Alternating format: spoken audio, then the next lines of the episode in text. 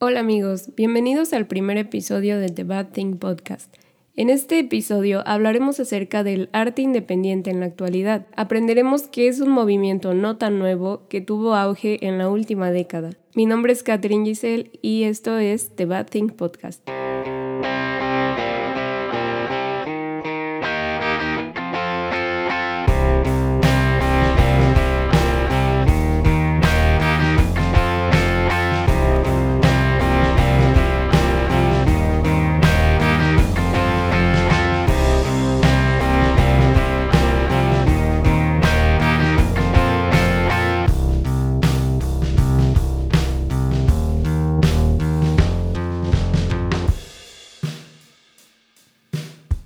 Bienvenidos todos los amantes del arte y de los podcasts que nos encontraron hoy y nos están escuchando. Me gustaría comenzar diciéndoles que en este capítulo no tendremos invitados. Es un capítulo de introducción en el que me gustaría platicarles el por qué el tema de este primer episodio es el arte independiente en la actualidad. Iniciaré con una breve historia acerca de cuál ha sido mi relación con él en estos últimos años.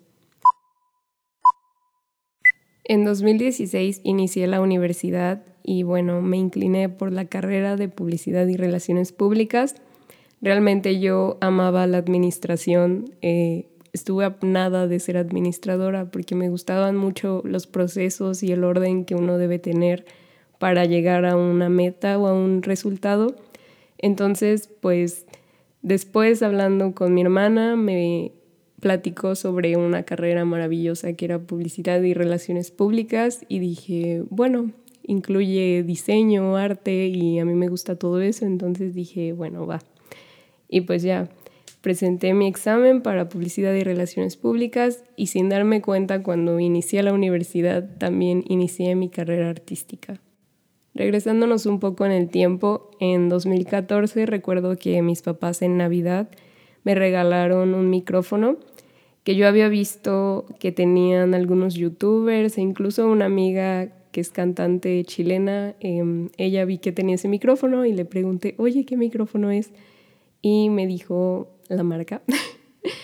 Em, y bueno, em, le pedí a mis papás que por favor me lo compraran y pues ya después de insistir y decirles para qué lo quería, pues ellos aceptaron. Y recuerdo que en un inicio había visto que se utilizaba con un software eh, llamado GarageBand,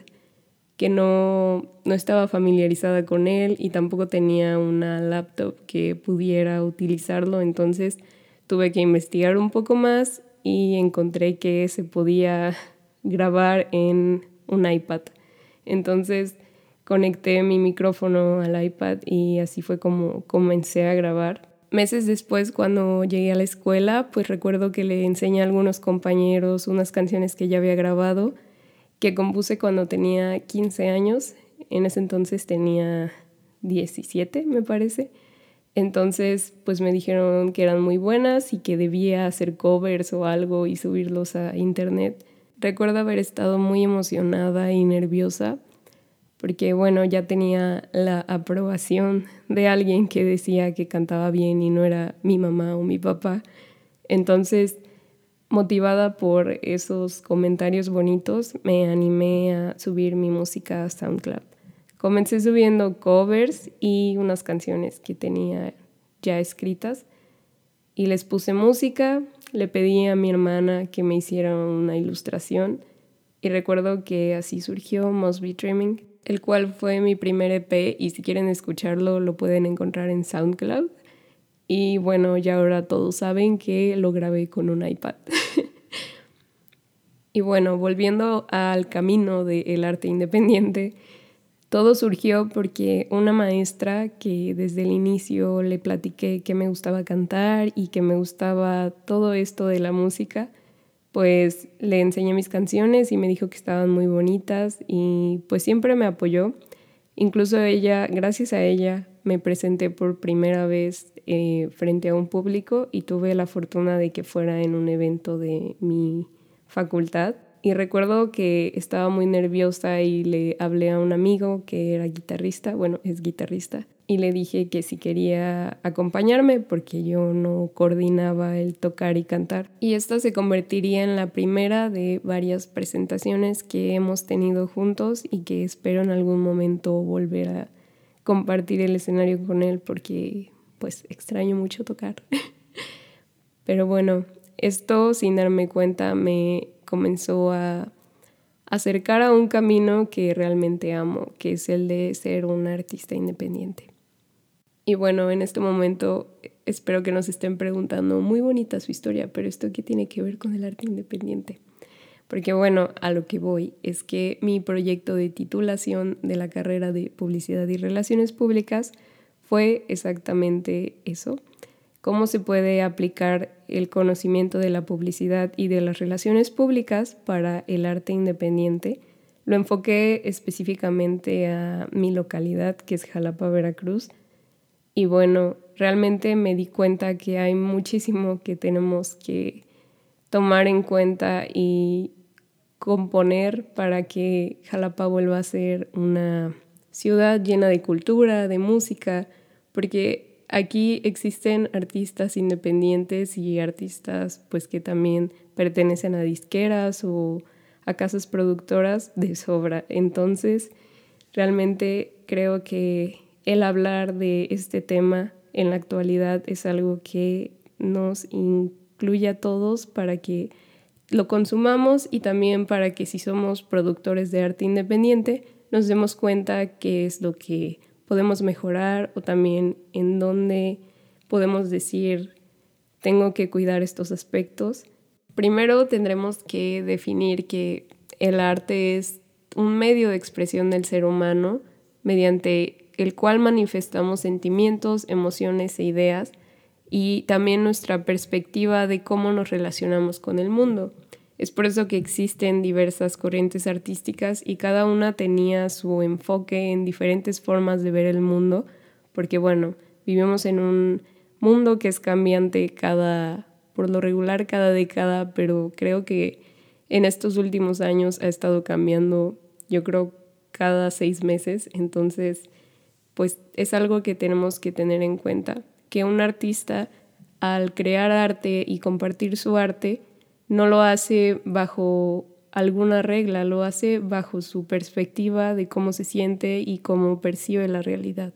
Dicho esto, podemos explicar ahora qué es el arte independiente. Sé que no seré la única que lo pensó así. Yo pensaba que el arte independiente era algo nuevo por nuevo me refiero a, no sé, que surgió en los noventas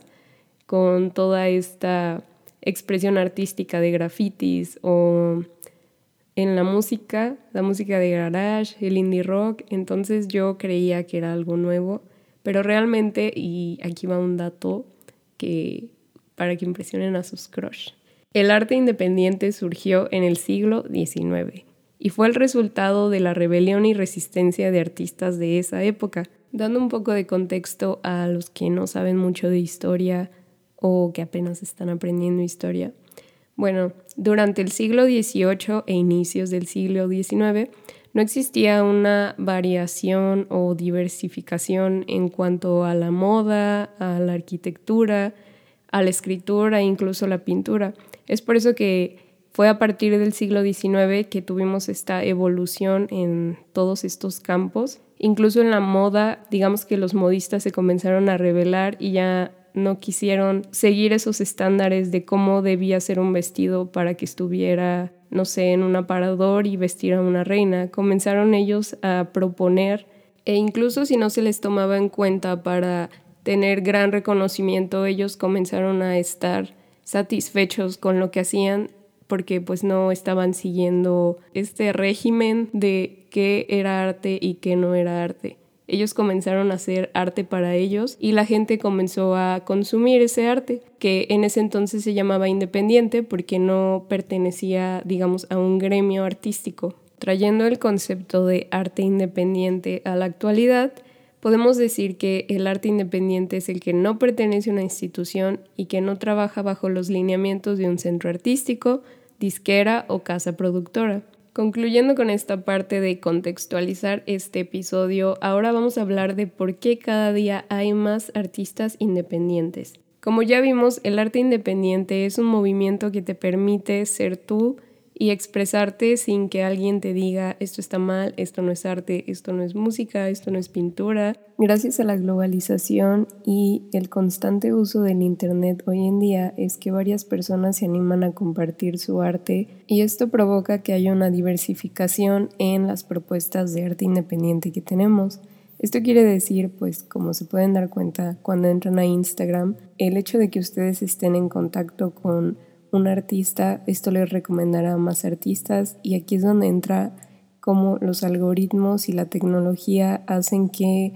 estemos rodeados día a día de artistas independientes sin la necesidad de que estos artistas estén publicitando o que pertenezcan a una compañía que esté pagando para compartir su arte y que pues les diga tienes que hacer esto de cierta forma, no puedes usar este lenguaje, no puedes usar estos colores, estas señas. Entonces esto realmente abre una puerta a que los artistas ya no se sientan condicionados a que tienen que cubrir ciertos estándares o ciertos lineamientos para ser reconocidos y para llegar a más personas. Sin embargo, esto también trae situaciones perjudiciales para ciertos artistas, ya que al estar en constante eh, contacto con la tecnología, pues sabemos qué es lo que está en tendencia, qué es lo que uno debe hacer y esto ocasiona eh, muchas veces esta parte de ansiedad, de saber qué es lo que vas a hacer, qué contenido vas a subir, si le van a dar tantos likes. Entonces, creo que esto, a la vez que nosotros conectamos con nuestras comunidades, pues también tenemos que comenzar a ver que exista cierta empatía eh, con nuestra personalidad y con nuestro arte. Y esto pues nos ayudará a que tengamos armonía en, en nuestro trabajo y lo sigamos haciendo por gusto y no tanto por la parte de que tenemos que estar subiendo cosas solo por subir. También tenemos la parte de ser empáticos y también políticamente correctos en las cosas que decimos y nos convertimos en figuras públicas. Con esto de la cultura de la cancelación, pues es muy fácil que todo lo que has trabajado durante años por un comentario no asertivo, pues se vea afectado. Entonces, realmente esto era algo que sí se daba hace algunos años, pero no al nivel de ahora que existe un acoso en redes y que realmente las personas pues te cancelan y también cancelan tu arte y la forma en la que has trabajado en tiempos anteriores a tu comentario. Entonces, realmente esto nos hace cuestionarnos si los valores que estamos transmitiendo en nuestra música o nuestro arte son los adecuados para las situaciones que estamos viviendo en la actualidad y también si aportan algo o restan, porque existen muchas obras de arte que